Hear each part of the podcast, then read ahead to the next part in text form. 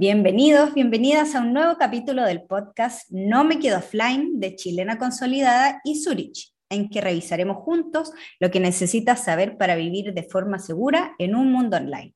Soy Martina Piña, investigadora de EducomLab, y hoy conversaremos sobre una nueva metodología para responder a la adicción que generan los videojuegos.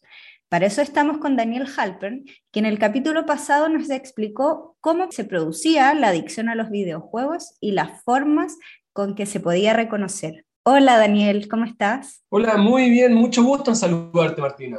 Daniel, en el capítulo anterior de este podcast explicaste cómo funcionaban hoy los videojuegos, ya que en muchos hogares están siendo muy disruptivos, ¿no? Y enumeraste las cinco características principales para darse cuenta cuando uno está cayendo en adicción a videojuegos. ¿Por qué es tan relevante esto? Porque muchas veces las personas deben darse cuenta por ellos mismos que tienen un problema para comenzar a actuar. Si uno les dice, oye, ojo, te estás poniendo adicto, es muy poco probable que nos escuchen, porque es mucho más fácil negar la posibilidad de que uno tiene un problema cuando te lo dicen de afuera. Sin embargo, si uno hace un test, o ve los aspectos, por ejemplo, que tienen las personas adictas al videojuego. Y uno empieza, ah, yo tengo esto, yo tengo esto. Ahí es diferente, porque nadie te lo está diciendo. Es la propia persona la que se da cuenta del problema y ahí es mucho más fácil que se haga consciente de sí mismo del problema que está teniendo. Mm. Entonces, está bien recomendarle a los papás y las mamás que no les digan a sus hijos que tienen un problema, sino más bien incentivarlos a que tomen estos test de adicción o que vean por sí solos estas conductas? Exactamente, esa es la idea, que ellos mismos se den cuenta del problema que van teniendo. Y algunos estudios indican que dos de los aspectos centrales para darse cuenta de esto es la pérdida de interés en actividades que antes sí les gustaba realizar y también el seguir jugando a pesar de tener aspectos negativos que les ocasionan en sus vidas, ¿no? Como bajas notas, pérdida de contacto con amigos o mayor sensación de soledad. Eh, la pregunta entonces, Daniel, es si crees que las personas en general o los jóvenes en particular son honestos al reconocer este tipo de situaciones. Mira, yo creo que ellos se dan cuenta que tienen un problema, pero, lo que pasa es que es difícil aceptarlo.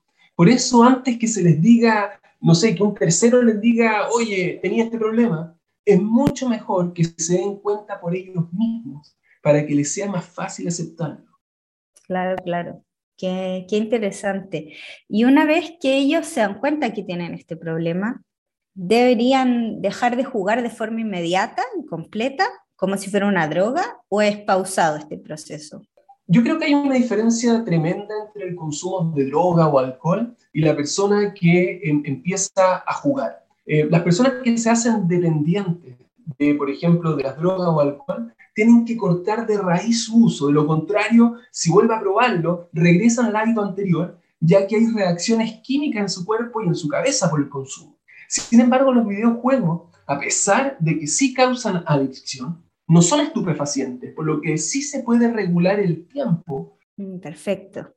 ¿Y cuáles son las metodologías que hoy existen para regular este uso y tener una aproximación más sana al uso de videojuegos? Lo principal de estas metodologías es entender qué tipo de actividades pueden ayudarnos a recuperar el equilibrio utilizando aspectos o actividades alternativas a los videojuegos. En EducomLab nosotros seguimos la metodología que desarrolló el académico de la Universidad de Harvard, el doctor Alok Kanogia. Martina, ¿te parece si vemos primero cuál es el problema que ocasionan los videojuegos en las personas y luego vemos las recomendaciones que plantea el doctor Kanogia? Sí, por supuesto. Entonces, entendamos el problema primero. Bueno, el principal problema es que los videojuegos modifican nuestra forma de pensar. Al poner al jugador en un entorno por el que debe atravesar para resolver un problema específico, con muchas reglas y condiciones, su mente se acostumbra a pensar así. Por lo que cuando se encuentran en una situación, por ejemplo, en que las reglas no son tan claras o son más abiertas, no saben cómo lidiar porque los videojuegos entrenaron sus mentes para resolver problemas cerrados, como sube acá, baja acá, a esto. Lo mismo sucede con la gran cantidad de estímulos que producen. Al ser tan rápidos, las personas se acostumbran solo a entretenerse en esa línea. Claro, y al modificar la forma de pensar, lo que uno entonces debería hacer es generar actividades que sean compatibles con estas líneas de pensamiento, pero que no sean videojuegos, ¿no? Justamente es esa la metodología que propone el doctor Canogia. Él plantea que lo ideal es encontrar actividades offline que logren sacar a las personas de los videojuegos con elementos que sean similares a los que ellos ven en estos juegos. Mm, déjame ver si entendí bien. Entonces, de acuerdo con esta metodología, las personas que juegan juegos de estrategia, por ejemplo, eh, compartirían ciertas características, ya que las horas de estar jugando videojuegos habrían moldeado su forma de pensar, ¿no? Por lo que a ese tipo de jugadores le hace más fácil seguir cierto tipo de actividades y no sé, que son actividades distintas a los que juegan videojuegos más violentos, como Fortnite, por ejemplo, o los que juegan juegos de un deporte. Exactamente, eso es justamente lo que plantea. Entonces, lo que habría que saber es qué tipo de actividades funcionan como sustitutas o cuáles no para cada uno, ¿no? Por ejemplo, leer un libro. ¿Puede ser que atraiga cierto tipo de jugadores? Puede ser, Martina, pero no al comienzo. Déjame explicarte. Si bien en teoría tú tienes razón y leer debería funcionar para sacar a las personas que juegan al ofrecer narrativas agradables que también pueden actuar como un escape. Leer un libro es demasiado aburrido para un cerebro que se acostumbró al ritmo de la dopamina que entregan los videojuegos, que tienen un estándar de diversión mucho más rápido y estimulante. Por lo tanto, al comienzo al menos, que todavía el cerebro está acostumbrado a una gran cantidad de estímulos, es difícil que el leer logre sacarlos y los atraiga y los pueda sacar ¿verdad? de estos videojuegos. Ah, claro, entiendo. Pero si estos elementos no funcionan muy bien, entonces, ¿qué es lo que recomienda? ¿Qué es lo que recomienda el doctor Canogia? Entonces, él, él generó un modelo para jugadores de Fortnite, por ejemplo, o de peleas más violentos, o incluso algunos de deportes más extremos. Dado que este tipo de jugadores tienen un gran impulso competitivo y les encanta adquirir habilidades y luchar contra la adversidad, recomienda como actividades paralelas la práctica, por ejemplo, de artes marciales o deportes competitivos. Y para los jugadores de juegos de estrategia, por ejemplo, como Warcraft, ese tipo de actividades entonces no serviría. No, ya que a ese tipo de jugadores le encanta, por ejemplo, comprender sistemas complejos y lograr un dominio cuantitativo sobre un tema. Por eso el doctor Canogia recomienda que hagan prácticas de trabajo, que sean voluntarios en estos emprendimientos tipo startups, ya que este tipo de organizaciones son sistemas complejos que requieren que los trabajadores ahí hagan más que solo sus tareas. Por eso, este tipo de jugadores podrían funcionar ahí, porque se sentirían adecuadamente desafiados en ese tipo de lugares. Ah, buenísimo.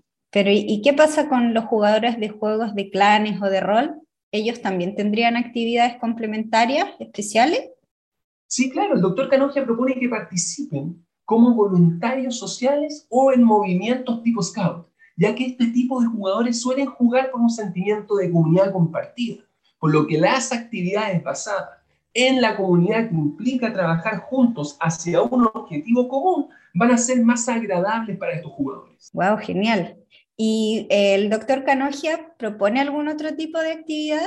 Claro, él sugiere, por ejemplo, que los jugadores de rol y estrategia puedan aprender a codificar, ya que disfrutan mucho al verse enfrentados a comprender un sistema que requiere ciertos dominios cuantitativos y el aprendizaje de nuevas habilidades.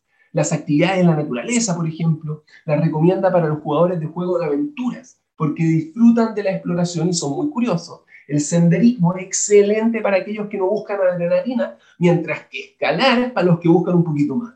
De forma similar, también recomienda a los jugadores de juegos de aventura aprender un arte o practicar una forma creativa, como tocar un instrumento musical, carpintería, pintura, escultura, lo que sea, ya que estos activan partes del cerebro que interpretan la información sensorial, lo que es similar a la sensación que satisfacen los videojuegos. Claro, buenísimo. Eh, me encantó, qué buenos consejos y actividades complementarias. Eh, muchas gracias, Daniel. Y bueno, muchas gracias a cada uno y una de ustedes que nos sintonizó y esperamos que estas ideas los ayuden a tomarse más en serio los videojuegos y a regular su uso para mejorar nuestro bienestar emocional, ¿no? Eh, nos vemos en un próximo podcast en www.chilena.cl y en www.zurich.cl.